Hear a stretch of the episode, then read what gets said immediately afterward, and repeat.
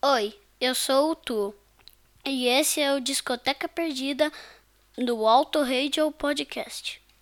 Everybody's alright with me. Possibly you disagree.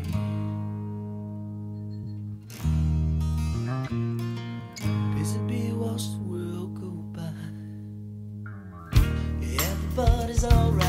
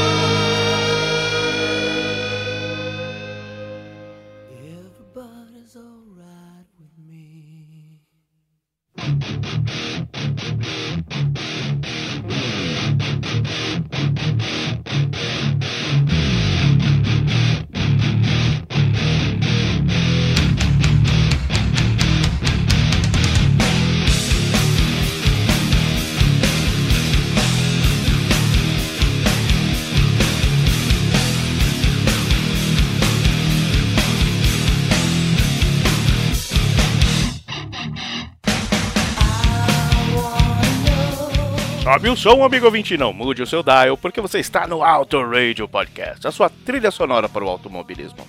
Eu sou Ricardo Burnman e este é mais um Discoteca Perdida, dessa vez com America's Least Wanted, o álbum de estreia da esquecida banda Ugly Kid Joe, lançado em 1992. E esse som é da hora, esse som é so damn cool.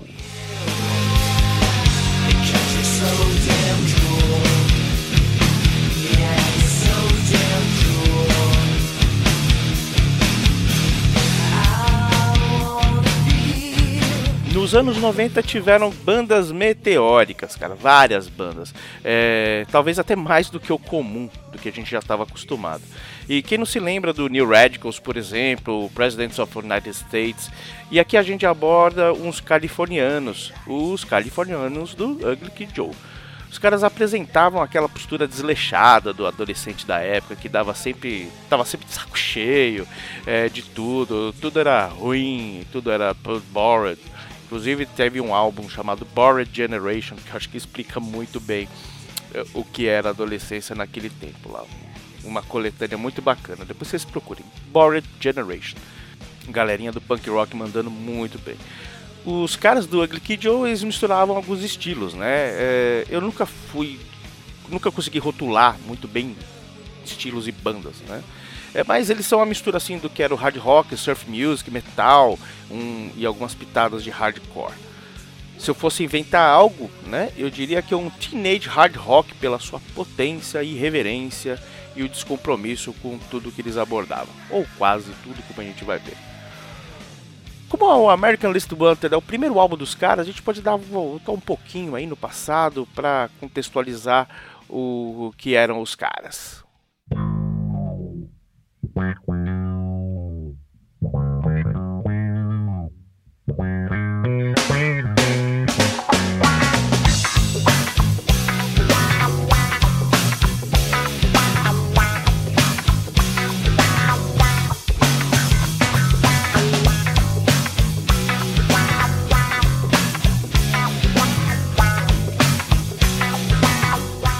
Começou com dois amigos de infância, o Whitfield Crane e o Klaus Enschardt, que se tornariam respectivamente vocalista e guitarrista da banda e decidiram montar uma banda, né?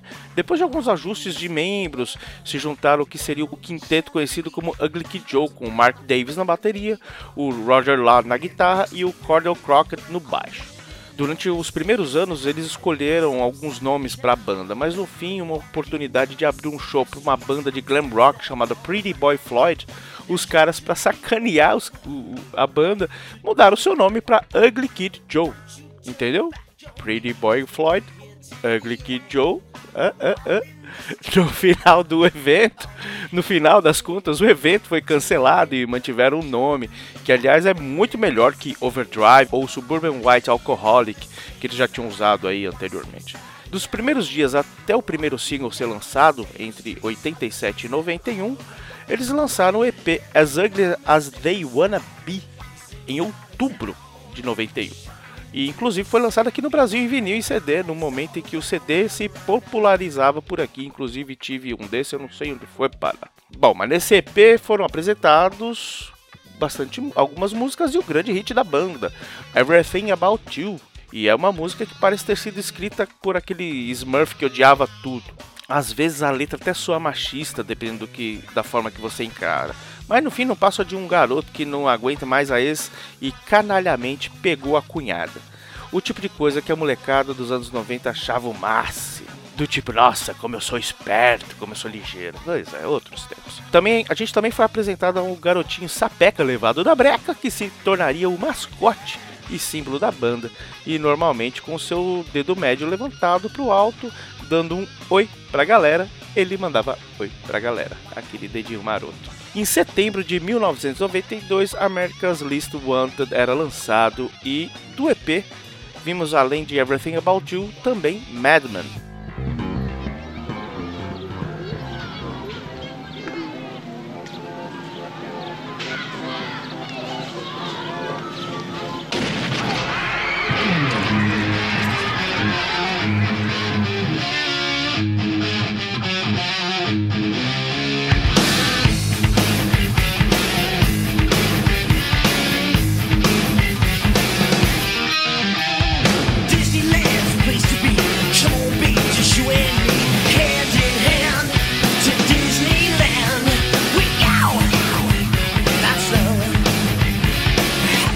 mascote aparecia novamente na capa do álbum, dessa vez com uma estátua da liberdade, mas ao invés da tocha erguida, estava lá o seu dedinho mandando oi, bom, apontado para cima e com a bandeira americana ao fundo. Em alguns lugares do mundo a capa foi censurada e trocada por uma capa onde o mascote aparece acorrentado com uma mordaça na boca. Na versão não censurada, a imagem estava na contracapa também. Você pode, quem comprou o CD, o disco, o vinil, pode ver as duas capas ao mesmo tempo. Olha que bacana, que legal. Iniciando a audição, damos de cara com Neighbor, que é uma boas-vindas à vizinhança, se boas-vindas bem entre aspas, né? Realmente o personagem veio para estragar a vida alheia e a paz no pacato bairro onde ele estava para onde ele estava se mudando. O vídeo da música retrata muito bem essa ideia, muito divertido. A segunda faixa é preenchida com Goddamn Devil, onde Whitefield Crane encarna o coisa ruim o Mochila de Criança, o Sete Pele, o Pé de Barro, o Cão da Bolívia, é, enfim, é, todos esses caras aí que é a mesma coisa horrorosa. E dá mais uma levada no personagem foco, levantando de forma bruta o mau caratismo. Os mais esforçados podem até encontrar uma semelhança com o Sympathy for the Devil dos Stones. Aqui temos os back vocals do ilustre Bob Halford, do Judas Priest. Olha só, o primeiro álbum, sensacional, hein? Como Tomorrow vem mais leve, mas com uma temática pessimista sobre o personagem que caiu em desgraça. Plan Handling Prince, ou algo como Príncipe da Mendigade, mostra a desilusão do ser que cai na bebedeira e ainda vê valor em estar dormindo pelas ruas, fazendo um paralelo com a vida de Donald Trump. Enquanto Goddamn Devil foi o sétimo single do álbum, Busy Bee foi o sexto com direito a videoclipe e diversas execuções na MTV. A música é a única acreditada ao segundo guitarrista, o Dave Fortman. A letra trata de uma pessoa atarefada que e até parece uma nova versão de outra música que fez muito sucesso no álbum que falaremos daqui a pouquinho. Ela é quase um ponto fora da curva de todo esse álbum. Esse som Busy Bee é muito, muito legal. Don't Go é pesada e pela primeira vez a banda fala em gostar de alguém de forma respeitosa. A pegada da música é longe de ser algo romântico, como quase a letra E. Lembra um pouco o que o Fate No More fazia na época, com solos muito bem trabalhados. So Damn Cool foi o quarto single do álbum e também teve direito a videoclipe. Este mais simples, contando com uma performance do palco da banda, né, como normalmente acontece aí, como é comum na verdade. Dependendo de como se interpreta, pode ser que ele fale de drogas. De qualquer forma, mais uma bela execução melódica da banda.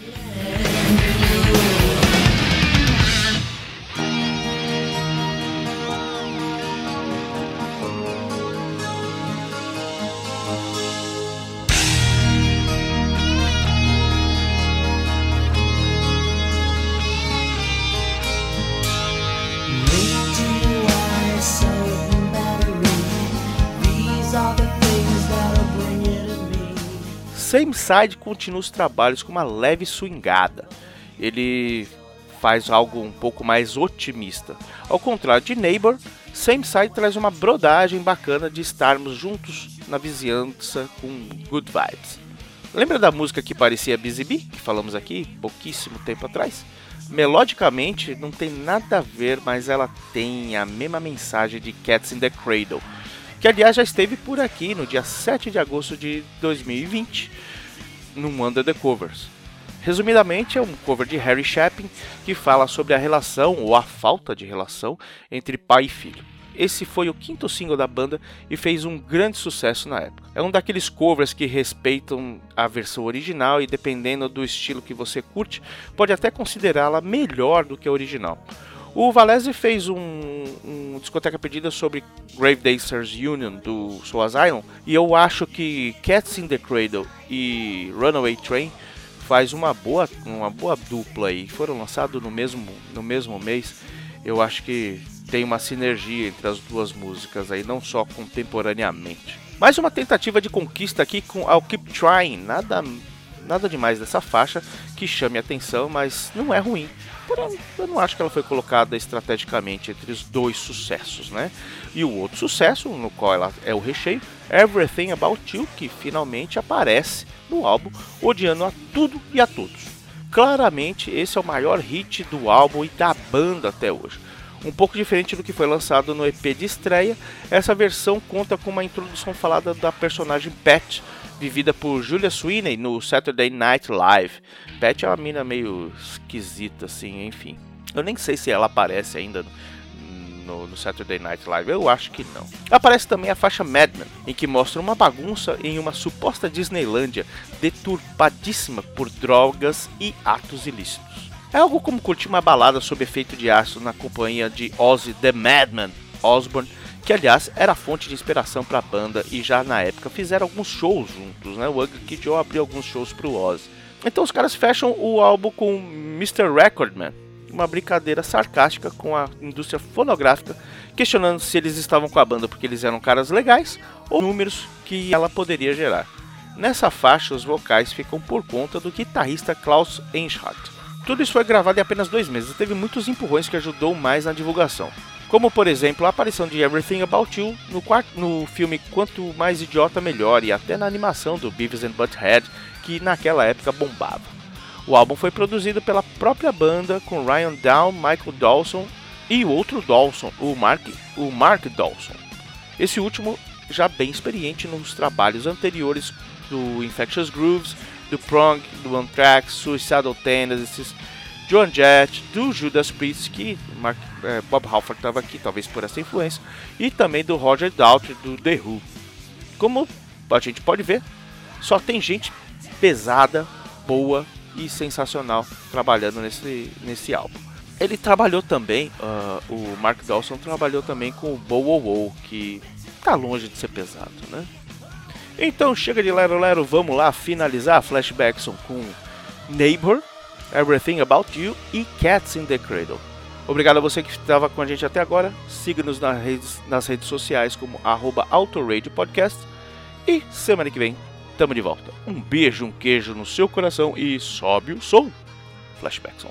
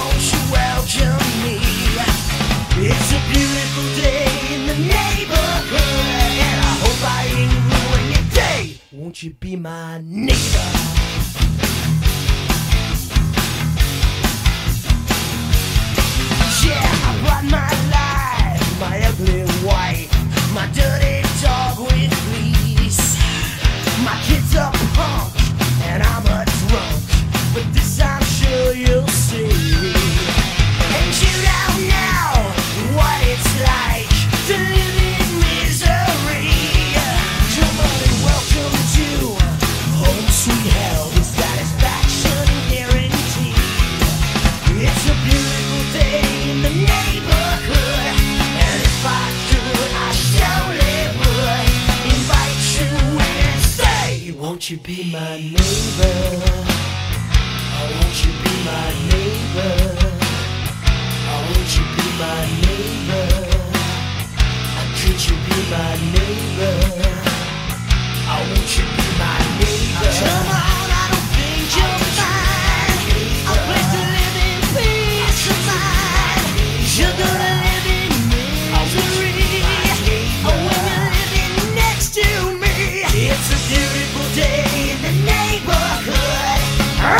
Won't you be now, won't you be my funky neighbor?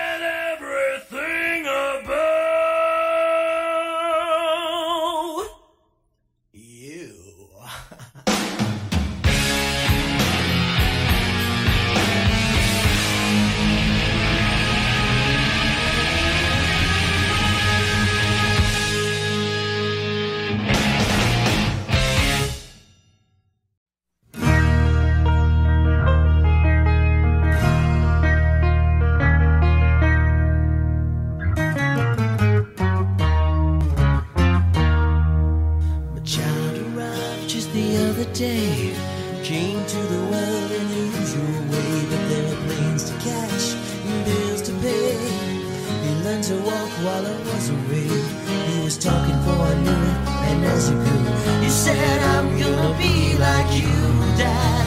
You know I'm gonna be like you. And the cat's in the cradle and the silver spoon. Little boy blue in the man.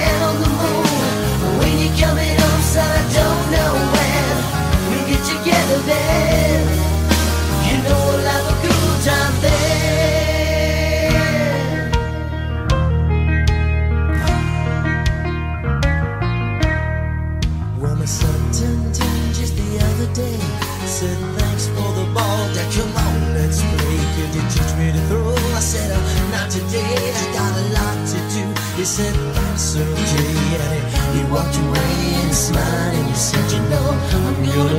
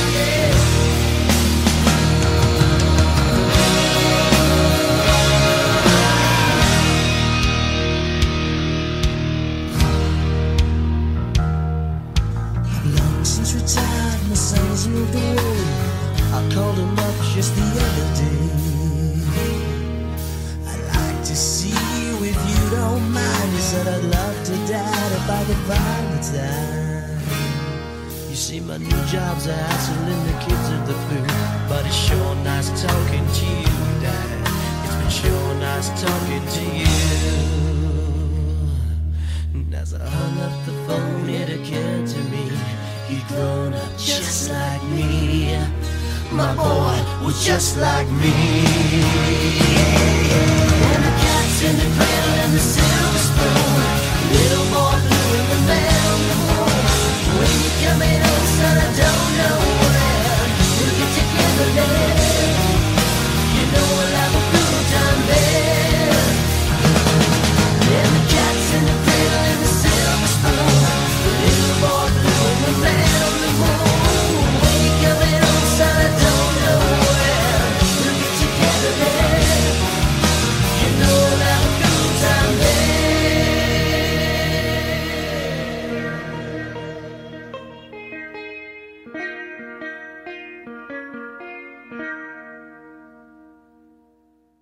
foi um episódio do Discoteca Perdida no Auto Radio Podcast.